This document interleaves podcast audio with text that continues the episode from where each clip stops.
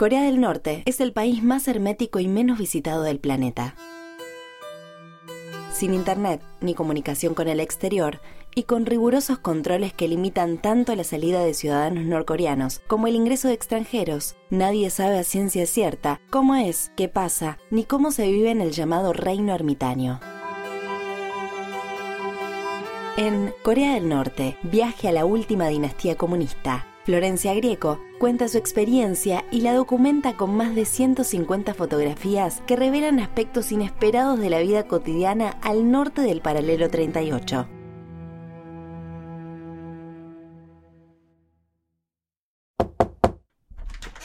Vení, vení, pasá. Esto es No Ficción, el podcast de libros de Penguin Random House Grupo Editorial. Gracias por acompañarnos. En No Ficción leemos con vos. Te invitamos a descubrir nuevos mundos. Un viaje sin escalas de la mano de los autores más reconocidos.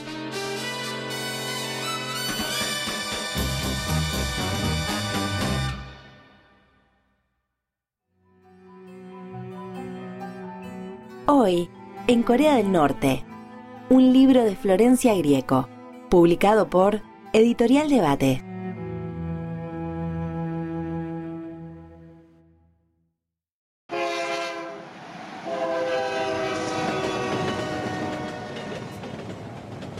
El primer norcoreano que conocí era espía. No me pregunten su nombre verdadero porque no lo sé ni quiero saberlo. Solo conozco su nombre inglés, el nombre de fantasía para ser más precisos, con que muchos jóvenes asiáticos se rebautizan cuando salen al mundo. Alex Lee. No adiviné que era un enviado de Pyongyang hasta mucho tiempo después, pero eso no le quitó emoción a nuestro encuentro a bordo del único tren que llega a Corea del Norte.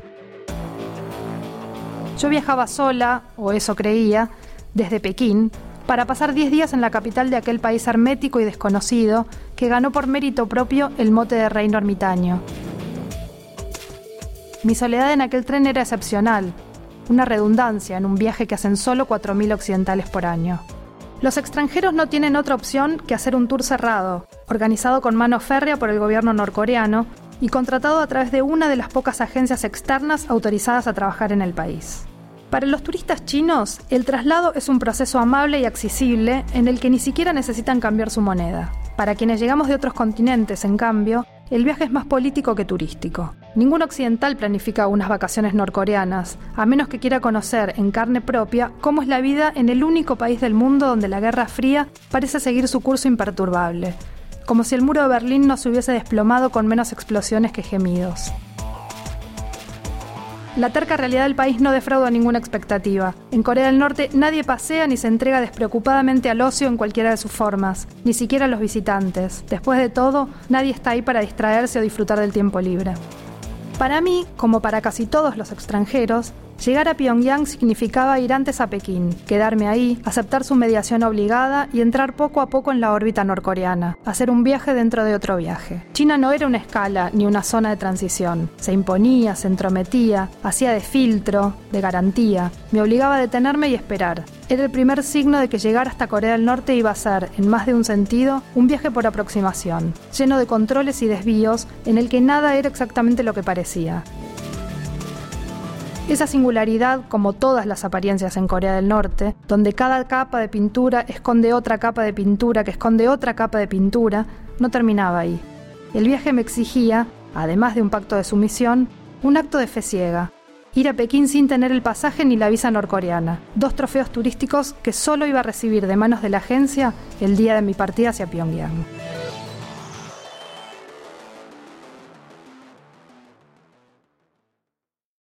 Florencia Grieco viajó dos veces a Corea del Norte. Conoció la capital y recorrió el interior durante un mes, incluyendo la infranqueable frontera con Corea del Sur y la ciudad de Rason, una zona especial con reglas que no rigen en el resto del territorio y que está vedada a los propios norcoreanos. Pero, ¿cuál fue el motivo por el que decidió escribir sus crónicas de viaje? El primer viaje que yo hice este que, fue en 2015, fue con un interés puramente personal, No fui con ninguna motivación de ningún tipo, no me mandó ningún medio, eh, no pensaba escribir nada, simplemente quería conocerlo y era algo privado. Yo quería saber cómo era ese país que tanta curiosidad me causaba y que tan raro resultaba. Cuando volví de allá, que la verdad fue una experiencia totalmente diferente a cualquier otra que tuve y probablemente que tendré, es un viaje que no tiene nada que ver con, un viaje regular que uno puede hacer a cualquier lugar del mundo, porque además de viajar en el, en el espacio, uno realmente viaja en el tiempo al ir a Corea del Norte. Es lo más parecido a tomar, eh, subirse a una cápsula del tiempo y viajar a la Guerra Fría, quizás hasta los años 80. Dos meses después viajé a Corea del Sur y en Corea del Sur visité la frontera entre las dos Coreas, que es una frontera que no se puede cruzar. Uno desde Corea del Sur no puede cruzar la frontera y entrar en Corea del Norte y desde Corea del Norte no se puede cruzar y entrar en Corea del Sur. Está prohibido, no se puede hacer, está militarizado. Es una zona que uno puede conocer de un lado o del otro. Y yo lo había conocido de los dos lados y con muy poco tiempo de distancia. Y creo que lo que me terminó de decidir fue que en Corea del Sur mi intérprete, una chica coreana, en un momento miró las fotos porque sabía que yo había ido al norte y me pregunta con cierta timidez y con cierta incomodidad, incluso porque es un tema difícil para los coreanos hablar, porque hay muchas familias que quedaron separadas por la guerra, entonces es muy doloroso. No hay ironía, no hay, no hay chistes cuando se habla de la separación de las dos Coreas. Y esta chica que tendría 30, 30 y pico de años, en un momento mira las fotos y me dice, ¿te puedo hacer una pregunta? Sí, claro, le digo yo, las que quieras. Somos muy diferentes.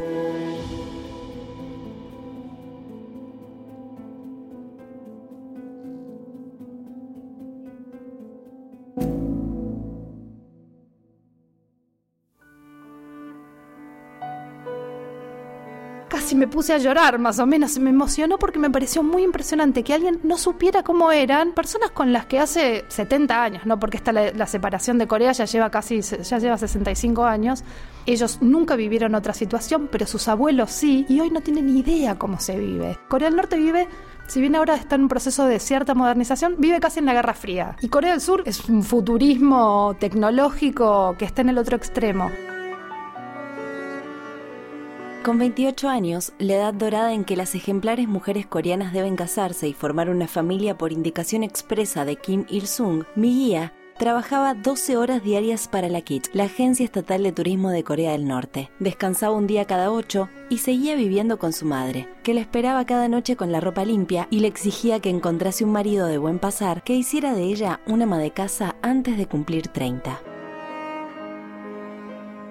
Las tradiciones todavía mandan en los hogares del país y el hombre codiciado por las jóvenes solteras sigue siendo aquel que cumple los tres requisitos del comunista prometedor. Servicio militar destacado, educación universitaria completa y membresía del partido. En los años 80 se sumaron a esas filas los diplomáticos y los marineros, hombres con acceso regular a divisas, y en los 90 ganó el terreno una virtud capitalista que iguala a los candidatos norcoreanos con los de cualquier otro lugar del mundo, tener dinero. Los extranjeros están descartados, los matrimonios internacionales son ilegales.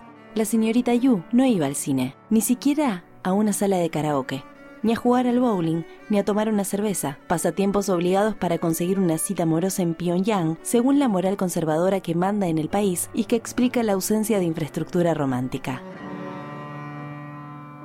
No hay bares ni hoteles por hora, ni cines clandestinos para los enamorados, solo las colinas del parque y la ribera del río para pasear a la vista de todos. Los guías, garantes de un turismo sin sobresaltos, forman parte del exclusivo grupo de norcoreanos que pueden relacionarse libremente con extranjeros. Y aunque muy pocos salieron alguna vez del país, tienen uno de los empleos más codiciados por los jóvenes, el primer escalón para conseguir lo que está fuera del alcance de los ciudadanos comunes viajar a otras ciudades, estudiar inglés, recibir propinas en dólares, comprar ropa importada, acumular regalos del remoto mundo exterior. Al ver a la señorita Yu, resultaba difícil creer que su aspecto de mujer independiente hubiese sido considerado una afrenta ideológica años atrás.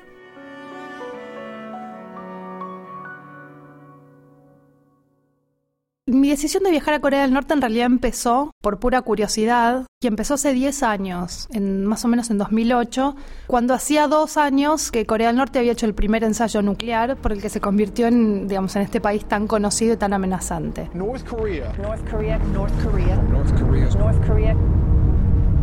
Más allá de esa curiosidad inicial por ese país muy anómalo, muy raro, del que se conocía muy poco, del que solo se sabía que tenía un líder que en ese momento era el padre del líder actual, y en ese momento me causaba curiosidad, pero era algo muy raro, mucho más raro que ahora que Corea del Norte está más presente en todos lados, incluso en Argentina. En aquel momento era un país simplemente extraño, con comportamientos atípicos, anómalos, y empezaba a resultar preocupante mi interés no era ir a hacer un descubrimiento o periodismo de investigación, porque de hecho la profesión periodística no se puede ejercer desde allá, más que en algunas situaciones esporádicas. Pero uno cuando hace un viaje no, puede reportar, no puede hacer ningún tipo de pesquisa, sino simplemente está invitado como turista a recorrer lo que en principio el gobierno quiere mostrar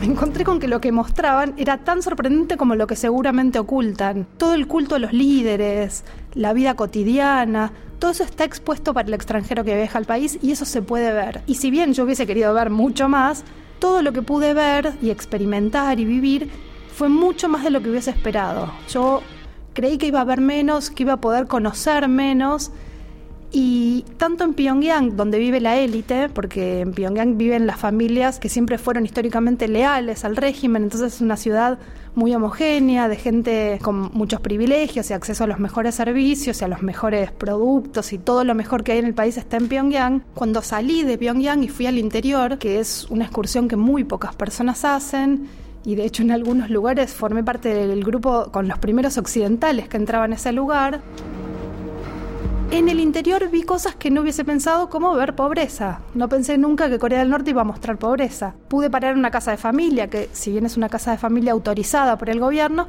es una casa de familia, viven norcoreanos, no comunes y corrientes porque era una casa un poco más linda que la media, pero pude ver cómo vivían algunos norcoreanos. Y eso siempre es interesante porque en general de Corea del Norte solo se conoce algo de los líderes y algo del programa nuclear y algo de derechos humanos, pero en general no sabemos cómo viven las personas y muchas veces nos olvidamos que hay personas. Y viajar a Corea del Norte por lo menos en mi intención era recuperar un poco ese factor humano que existe, que es interesante y que el día que no existan más los Kim, que es la familia gobernante, la dinastía gobernante, esas personas van a seguir estando ahí.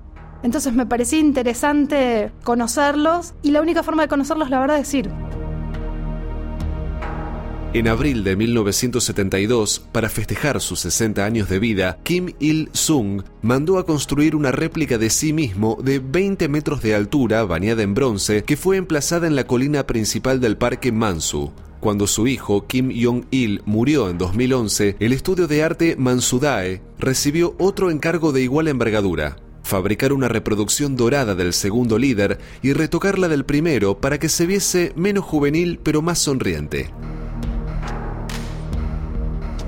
Los dos Kim quedaron tan perfectos como puede ser perfecto el arte oficial en Corea del Norte, es decir, ostensiblemente falso, pero sin fallas visibles con sus mejillas esponjosas, apenas arrugadas por las sonrisas paternales, los pliegues de los abrigos sacudidos por un viento eterno, los dientes parejos, protegidos por los labios carnosos, y las cabelleras abundantes, peinadas pelo por pelo, las estatuas gigantescas muestran la mejor cara de los líderes muertos. No dan indicios del tumor en la nuca de Kim Il-sung, que creció hasta alcanzar el tamaño de una pelota de tenis y le provocó la muerte en 1994 a los 82 años, y exhiben a un Kim Jong-il con una altura y una bonomía que no conoció en vida.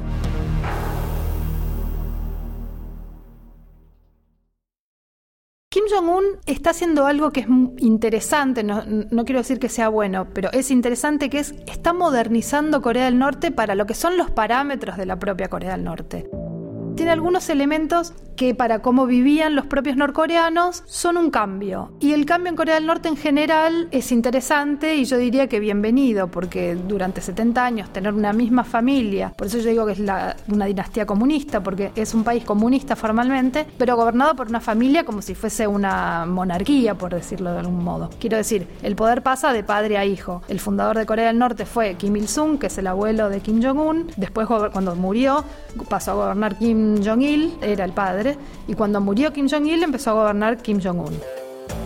Desde que asumió Kim Jong-un, desarrolló una especie de mm, política propia que se basa en dos pilares, el programa nuclear y el desarrollo económico. El programa nuclear porque consideran los norcoreanos que es la única forma de que el mundo los respete y no los invada. Corea del Norte y en general Corea tienen una historia del siglo XX marcada por las invasiones y por digamos, lo que ellos denominan los imperialismos. Porque fue desde principios del siglo XX hasta la Segunda Guerra, hasta que terminó la Segunda Guerra, una colonia japonesa. Entonces Japón es el primer enemigo. Cuando pasó eso, los aliados se dividieron la península. La Unión Soviética se quedó con el norte y Estados Unidos con el sur.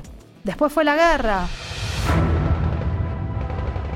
Estados Unidos, Corea del Sur y sus aliados en guerra con Corea del Norte, apoyada por la Unión Soviética y China. Eso llevó a la división de la península, pero siempre Estados Unidos quedó como el poder imperialista que acecha y que quiere quedarse con la otra parte, quiere quedarse con el norte. Entonces la idea de los imperios están todo el tiempo mirándonos, el mundo nos quiere invadir, el extranjero es un enemigo, está muy presente en la historia y en, y en el imaginario coreano. Entonces el programa nuclear de algún modo está montado sobre esa historia de los norcoreanos.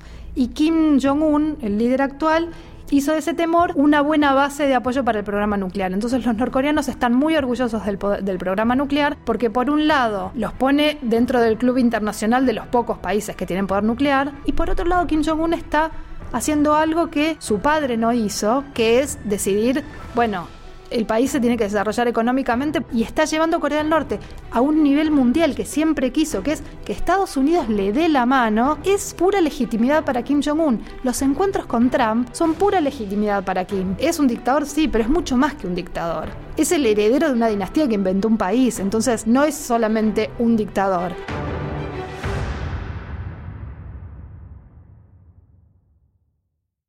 La creación de la República Popular Democrática de Corea, el nombre oficial del país, se completó en 1948 y se oficializó el 9 de septiembre de ese año, prácticamente al mismo tiempo que la República de Corea nacía en el sur. Kim empezó a planear casi de inmediato el avance militar sobre la frontera que en 1950 derivó en la Guerra de Corea, tres años de enfrentamientos en los que murieron al menos dos millones y medio de personas. Los años de posguerra no fueron solo de reconstrucción. A mediados de los 50 empezaron también las purgas masivas, la eliminación literal de los rivales políticos de Kim Il-sung y el diseño de una nueva estructura social. La familia Kim ocupó los escalones más altos, seguida por los descendientes de los guerrilleros anti-japoneses que habían luchado con Kim y de los líderes militares que habían comandado las fuerzas durante la guerra con el sur. Miembros de la resistencia, exiliados, héroes de guerra, los nuevos privilegiados debían tener credenciales nacionalistas inmaculadas. Corea del Norte tiene esa particularidad que es haciendo a un lado por un momento todo lo que tiene que ver con los derechos humanos y el programa nuclear, es eh, una cápsula del tiempo, porque es estar desconectado, eh, la lógica y el lujo es de los años 80. Entonces es como si uno vivió algo de los años 80, esa nostalgia que tiene, ahí se vive. Entonces ese elemento también es un poco fascinante. Y Corea del Norte ejerce ese efecto un poco enloquecedor de uno sabe que es un país malo y a la vez tiene un montón de elementos que son fascinantes y muy atractivos. Y porque uno se puede ir, puede disfrutar de, de todos esos elementos raros porque se puede ir. Eh, si uno no tiene la opción, no, porque además no tiene con qué compararlo. Y eso le pasa básicamente a la mayor parte de los norcoreanos que no pueden salir del país y que no pueden elegir otra cosa y que no conocen otra cosa porque están gobernados hace 70 años por la misma familia y solo conocen lo que esa familia les dio y les dijo.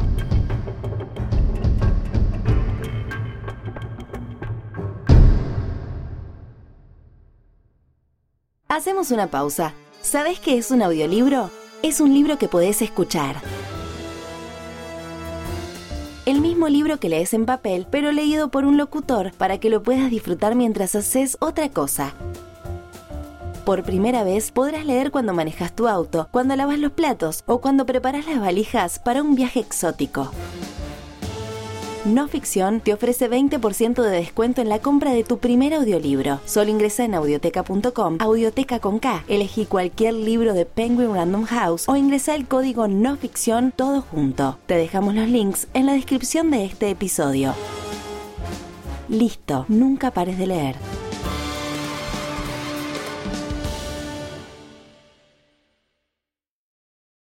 me despertó la música sepulcral de un coro a las 6 menos 10 de la mañana. Abrí los ojos y miré alrededor. No sabía dónde estaba. La habitación de hotel no ofrecía pistas ni sosiego a mi mente confundida, pero la respuesta estaba servida junto a mi cama de una plaza. Dispuestas como en un quirófano sobre la mesa de luz, un mueblecito laqueado color ciruela con comando de luces y radio a perilla, había un teléfono de línea Telic modelo 286, un control remoto de la marca china Conca y un folleto de dos hojas que hacía de mapa, la guía de llamadas internacionales de Pyongyang. Miré el taco de hojas sostenido unos centímetros más arriba por una varilla de pino atornillada a la pared. Era el año 104. La noche anterior, al salir de Pekín, el almanaque chino decía 2015, pero esa convención no tenía valor a este lado de la frontera. Allí marcaba el paso de los días el calendario Juche, una creación plenamente norcoreana que fija el inicio de los tiempos en 1912, el año en que nació Kim Il-sung, abuelo de Kim Jong-un y presidente eterno de Corea. El 8 de julio de 1997, exactamente tres años después de la muerte del fundador del país y de la dinastía que lo gobierna desde 1948, su hijo y sucesor, Kim Jong-il, declaró aquel año excepcional, 1912, como el año uno de la eternidad norcoreana. No había nada antes. El tiempo había nacido con la llegada al mundo del primer Kim.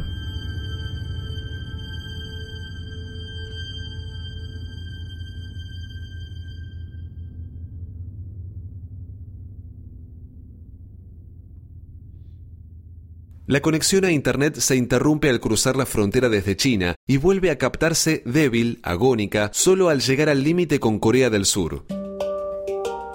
Puertas adentro, los norcoreanos apenas pueden navegar por la intranet, un sistema cerrado de 24 sitios web desarrollados y controlados por el Estado, al que solo se accede desde las bibliotecas públicas y las casas de estudio. Si quisiesen perder el tiempo, también podrían ver alguno de los canales oficiales de televisión o escuchar la radio para entretenerse. Pero la variedad no es el fuerte de los medios de comunicación norcoreanos. Desde los años 60 está prohibida la venta de aparatos de radio con dial libre. Solo están permitidos aquellos fabricados especialmente por el régimen con el dial fijo en la emisora oficial. Internet tampoco es la única distracción ausente. En Corea del Norte tampoco hay publicidad comercial, solo propaganda política. Los únicos anuncios que se ven en las veredas, en las entradas de las fábricas, a los costados de las rutas o en las paredes de los edificios oficiales son inmensos carteles en color con viñetas revolucionarias y frases pintadas a mano en rojo que, según las circunstancias, pueden instar a los ciudadanos a trabajar con más empeño ante la inminencia de un aniversario, a duplicar las cuotas de producción fijadas por el Estado para ese año o a superar gloriosamente las penurias ocasionadas por las inundaciones.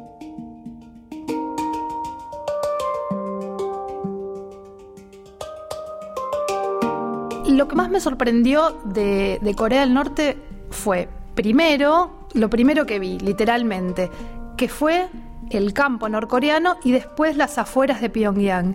Y me llamó la atención porque era bello. Era algo que yo no esperaba ver en Corea del Norte y que probablemente nadie que viaja a Corea del Norte espera ver. Yo esperaba un país gris, de cemento, muy pobre, que es pobre, pero no es decadente. Esperaba ver edificios derruidos, mal pintados, y sin embargo Pyongyang es una ciudad de colores. Los edificios son rosas, amarillos, celeste, naranja. Es casi, parece una película de Wes Anderson. Uno siente que está en un lugar irreal. Y el campo es muy prolijo, muy, si bien es eso, muy poco mecanizado y no tiene un desarrollo que le permita tener una producción agrícola suficiente para sostener bien las demandas de, su propia población, es bello en, en el sentido estético. Entonces la primera impresión que tuve fue, esto es más lindo de lo que yo hubiese pensado. Eso fue lo primero que me impresionó. Pero después hubo otras cosas eh, menos visibles, entre ellas el estar desconectado, el hecho de estar desconectado, de no saber lo que pasa en, el resto del mundo mientras uno está allá. Que es muy impresionante porque Internet se convirtió en algo muy común para cualquiera de nosotros y sin embargo allá la lógica que reina es más del siglo XX cuando se llega a la frontera desde China y uno atraviesa la frontera con Corea del Norte, la señal se corta. Se corta cuando se cruza esa línea imaginaria y de verdad no hay más internet. Y a la vez es interesante porque esa desconexión hace que ellos tampoco sepan lo que pasa afuera. Algunos sí, en Pyongyang sí, porque Pyongyang está un poco más conectada y tiene más acceso, no a internet, pero tiene acceso a un poco más de influencia, sobre todo de China. Pero en general no saben en detalle qué pasa en el mundo. Saben quién gana el Mundial de Fútbol, sí, pero el fútbol y el deporte en general son inofensivos. Pero en, en otros términos, está, la información está controlada por el Estado. Ese creo que es uno de los elementos que más esfuerzo nos exige y que más interesante resulta. Aislada del mundo, Corea del Norte se presenta como un destino errático. Su control social resulta polémico o al menos inquietante para quienes vivimos en un mundo globalizado. ¿Cómo será el día en el que los coreanos volverán a tener una única península? ¿Seremos testigos de tal hazaña? Más tarde o más temprano, los norcoreanos conocerán la vida que existe fuera de sus condenados límites geográficos. Mientras tanto, y de la mano de Florencia Grieco, recorremos los detalles de un país que se quedó en el tiempo.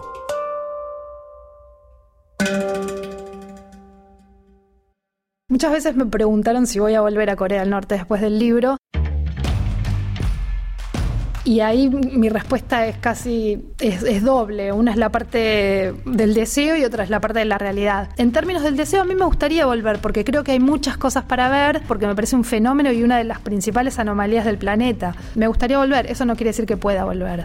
Es probable que después de este libro yo no pueda volver nunca, que ellos no aceptarían que yo volviera y yo preferiría, creo que no me sentiría cómoda volviendo, básicamente porque en general para los que gobiernan Corea del Norte cualquier cosa que no sea propaganda es mal vista. Es alguien que está hablando mal del país que le quiere hacer un daño al país. Y yo creo que para los, norcoreanos, digamos, para el ciudadano medio, que no está acostumbrado a leer nada que no sean alabanzas a los líderes y que no sea propaganda, cualquier cosa que critique su país tampoco les gustaría no les caería bien, sentirían que es alguien hostil ante quien ellos se abrieron y que es casi como cómo, escriben mal de nosotros y, hace eso cuando nosotros le abrimos las puertas de nuestra casa. Yo creo que no lo tomarían bien si pudieran acceder al libro. Lamentablemente las personas comunes no van a acceder nunca a un libro así. Solo podrían acceder las personas del gobierno y a ellos claramente nunca les va a caer bien un libro que no, no dice simplemente que son un país maravilloso.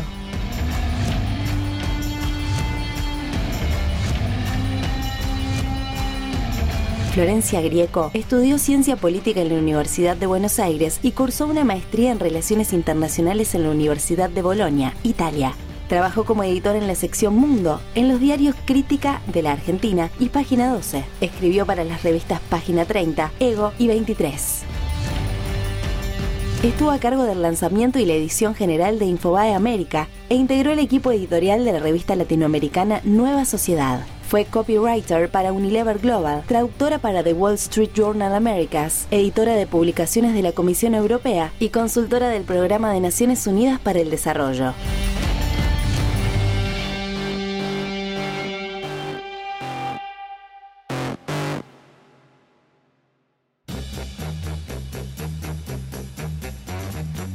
Hoy leímos En Corea del Norte. Un libro de Florencia Grieco, publicado por Editorial Debate. No te olvides. Con el código no ficción conseguí un 20% de descuento en todos los audiolibros de Penguin Random House disponibles en la tienda Audioteca. Audioteca con K. Probalo y no pares de leer. Si te interesó esta propuesta, también te recomendamos Leonardo da Vinci, de Walter Isaacson.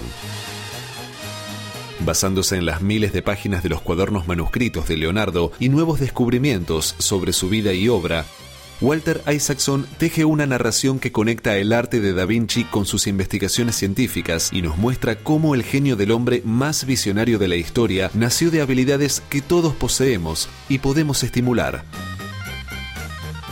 Encontralos en todas las librerías o hace clic en la descripción de este episodio y cómpralos ahora mismo en ebook o en su versión de audiolibro.